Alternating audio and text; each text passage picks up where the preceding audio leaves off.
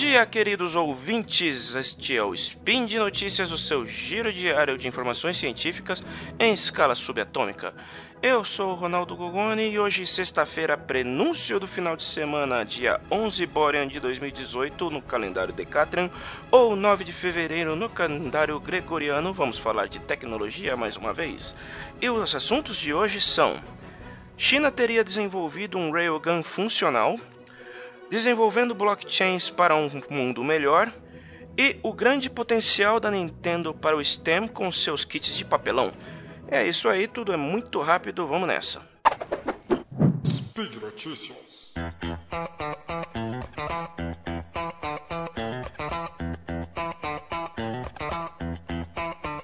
Vamos lá então.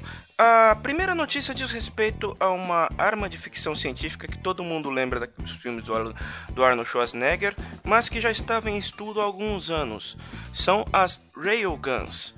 Diferente dos canhões com propelentes explosivos que usamos há quase, há pelo menos uns mil anos, os railguns utilizam as eletromagnetismo para acelerar o projétil. O que isso significa? Em primeiro lugar, um eletroímã não explode. Se você não utiliza um, cargas explosivas para disparar os projéteis, você pode economizar muito espaço para levar mais munição num navio. Espaço no navio tem de sobra. Eletricidade nos navios de grande porte também tem de sobra. E a velocidade dos projéteis é imensa. O, a Marinha dos Estados Unidos testa a tecnologia de railgun desde 2010. Já, já tinha metas para disparar projéteis de até Mach, Mach 6, com canhões com capacidade para 10 tiros por minuto, o que não é pouca coisa. E o estrago de uma carga, tá certo, não é uma carga, não é uma carga morta, por, por exemplo, os mísseis eles são preparados para hipervelocidade, mas o estrago causado por um disparo de uma railgun é muito maior do que um canhão convencional. O que acontece? Em 2017, o Congresso dos Estados Unidos mandou a Marinha parar com todas as pesquisas de railgun e utilizar os projéteis com os canhões convencionais. Por quê? O Congresso não se convenceu com os gastos de em quase 10 anos mais de 500 milhões de dólares investidos e chegaram à conclusão de que os resultados não são suficientes.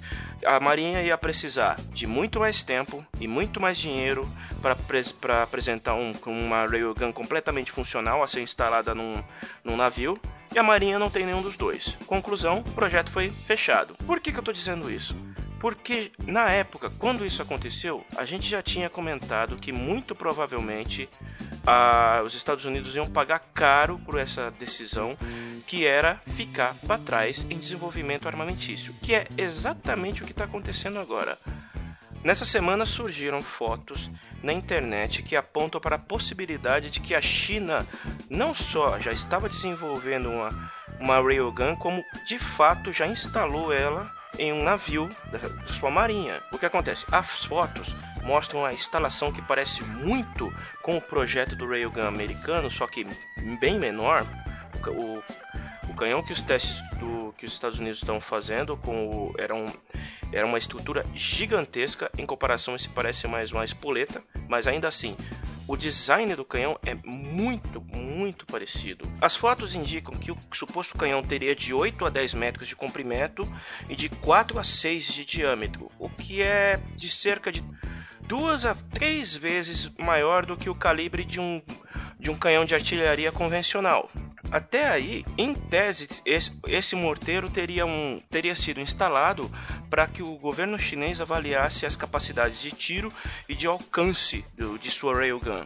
Porém, há de, se, há de se levar o seguinte em conta: ainda que esse canhão instalado no navio visto nas fotos seja de fato uma railgun, não quer dizer que ela esteja funcionando.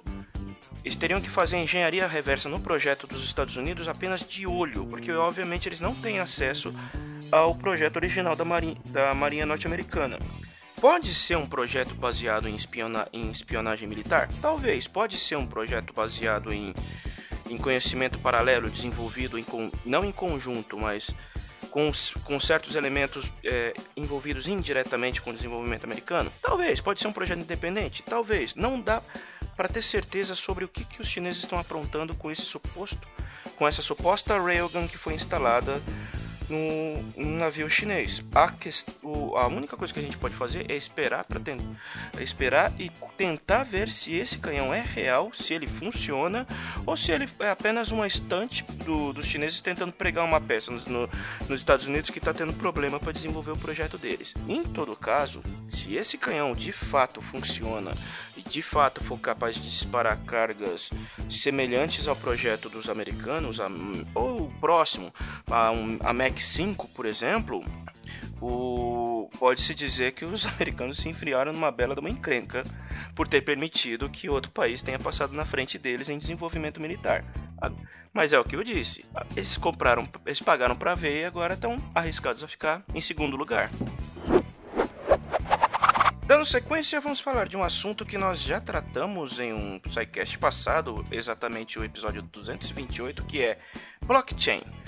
A tecnologia do blockchain ela entrou em voga ultimamente por conta do, do boom dos, dos bitcoins, mas o processo do blockchain, da tecnologia ela é muito mais avançada e muito mais é, aplicável no mundo real do que as criptomoedas em geral. Por quê? A tecnologia do Bitcoin, do, a aplicação do blockchain envolve remover os intermediários em qualquer tipo de transação, seja transação de valores, seja envio de documentos, informações importantes, cadeia de produção, é, validação de documentos, qualquer tipo de negociação entre um indivíduo A ou um indivíduo B, entre uma empresa A ou uma empresa B que envolvam intermediários, é possível utilizar uma série de algoritmos e, e de aprendizado de máquina para você identificar os, o, as pontas envolvidas, realizar a transação e utilizar o próprio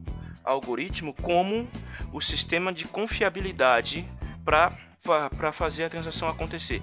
O que, o que acontece com isso? Quando você vai fazer uma transição de uma transação de dinheiro, no caso do Bitcoin, ele utiliza a rede do blockchain para fazer, para fazer a transação de dinheiro entre vendedor e comprador, entre, entre, entre pessoas. Partindo desse princípio, o blockchain pode ser utilizado para qualquer cadeia de suprimento, para qualquer tipo de transação que envolvam indivíduos ou empresas.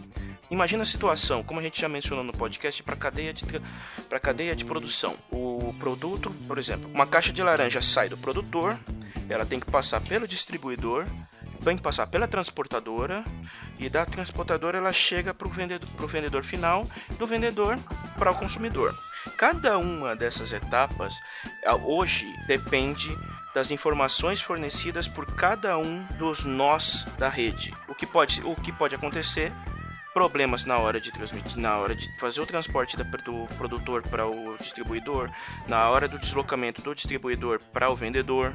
Podem acontecer uma série de problemas que não serão registrados no, no, no, no sistema por conta de erro humano ou por, ou por algum outro tipo de limitação. Se você aplica o blockchain entre todos os nós da cadeia de distribuição, o sistema ficará responsável por, por saber desde o início quanto foi produzido, quanto foi empacotado, quanto cada quanto o distribuidor comprou do produtor, que horas ele saiu, por onde ele saiu, que horas ele chegou. O sistema vai ter todos esses tipos de informação e os nós da rede, excluindo o comprador final, vão cada um deles justificar esse, esses movimentos e garantirão a confiabilidade do sistema. Você está removendo outros intermediários que passam a ser desnecessários porque o algoritmo do blockchain passa a ser a garantia de funcionamento e a garantia da fidelidade na transação. Outra, outro ponto que todo mundo adora lembrar quando se fala de blockchain: cartório. A necessidade dos cartórios com a aplicação do Bitcoin se você aplica o blockchain para validação de documentos, você tira a necessidade da existência de cartórios. De cartórios de títulos, de cartórios de autenticação. Quando muito, o trabalho deles será limitado a realizar apenas documentação de certidão de nascimento, óbito e casamento, e olhe lá, dependendo, do, dependendo de cada caso. Por quê? Porque você não precisa do intermediário.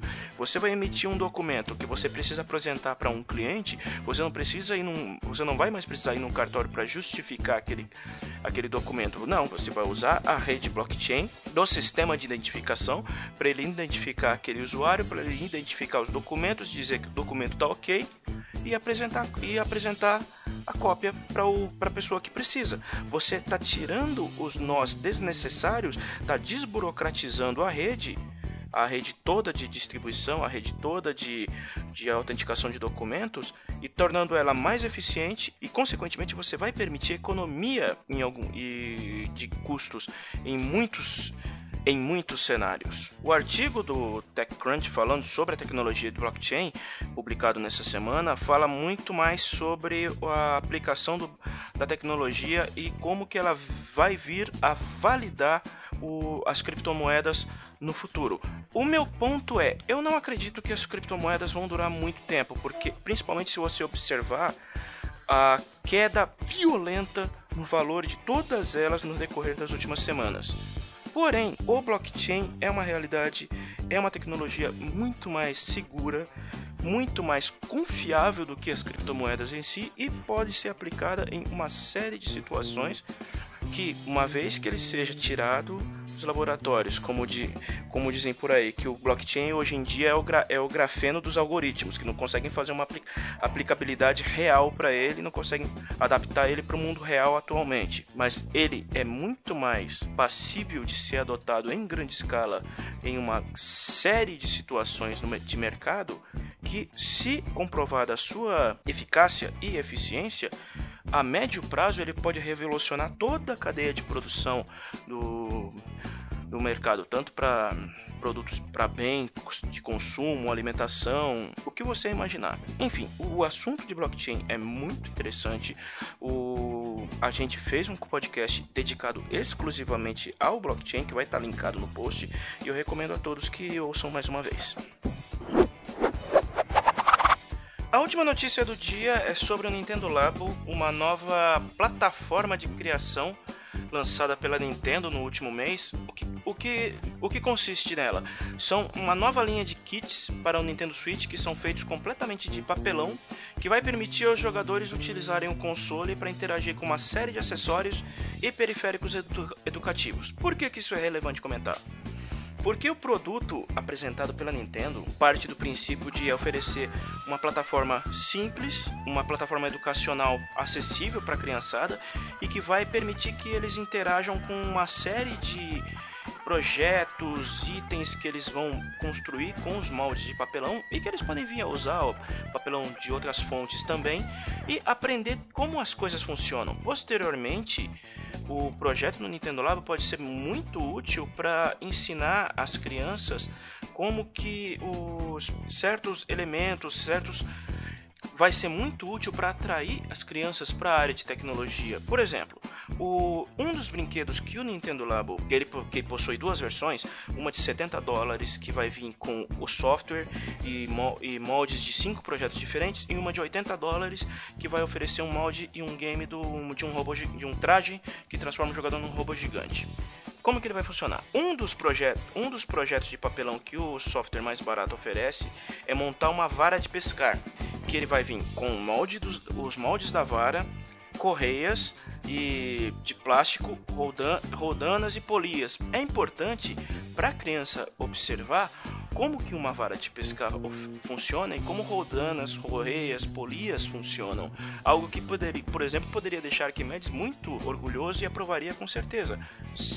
São projetos simples e são principalmente acessíveis. Por quê? Brinquedos inteligentes que oferecem é, a possibilidade da criançada construir seus próprios projetos, é, e principalmente alguns permitem também a interface de programação, como o Lego Mindstorms, são muito bons, são muito variados, oferecem uma gama de ferramentas, oferecem noções de programação, porém são extremamente caros. O, O Mindstorm hum, começa com preços em torno de 250, 300 dólares. Para você trazer para o Brasil é ainda mais caro.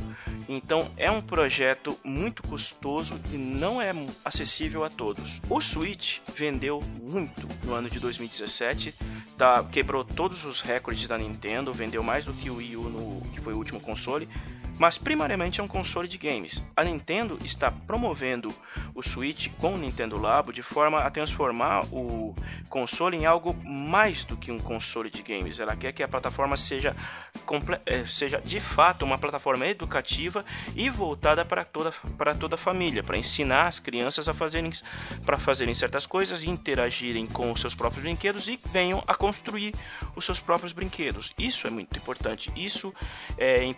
Principalmente principalmente, o software é comparado com, outro, com soluções de, de outras empresas é muito, é muito barato. O, o, Nintendo Labo permite a, a, criança construir um traje de robô gigante que também usa correias e elásticos, um piano que funciona com a, com a interação com a tela, em que a, ao to, tocar uma tecla ele, ele bate na tela e, e reproduz o som, o som equivalente da mesma forma que uma tecla de piano quando você pressiona e, e ele aciona uma, uma corda. E é um projeto também de um, de um carrinho, se é que dá para chamar um carrinho, que parece mais um inseto, em que você coloca os dois Joy-Cons no projeto e através do tablet você controla o movimento dele pelas vibrações do, dos controles. Então você, a criança vai poder observar como que a, uma vibra, como as vibrações do controle influenciam no movimento do, do carrinho. Isso é muito interessante porque posteriormente a plataforma vai ser expandida, com certeza a Nintendo dificilmente vai limitar o Labo a, a apenas dois projetos, vai permitir que as crianças possam construir muito provavelmente seus próprios brinquedos ao, ao invés de fornecer moldes prontos.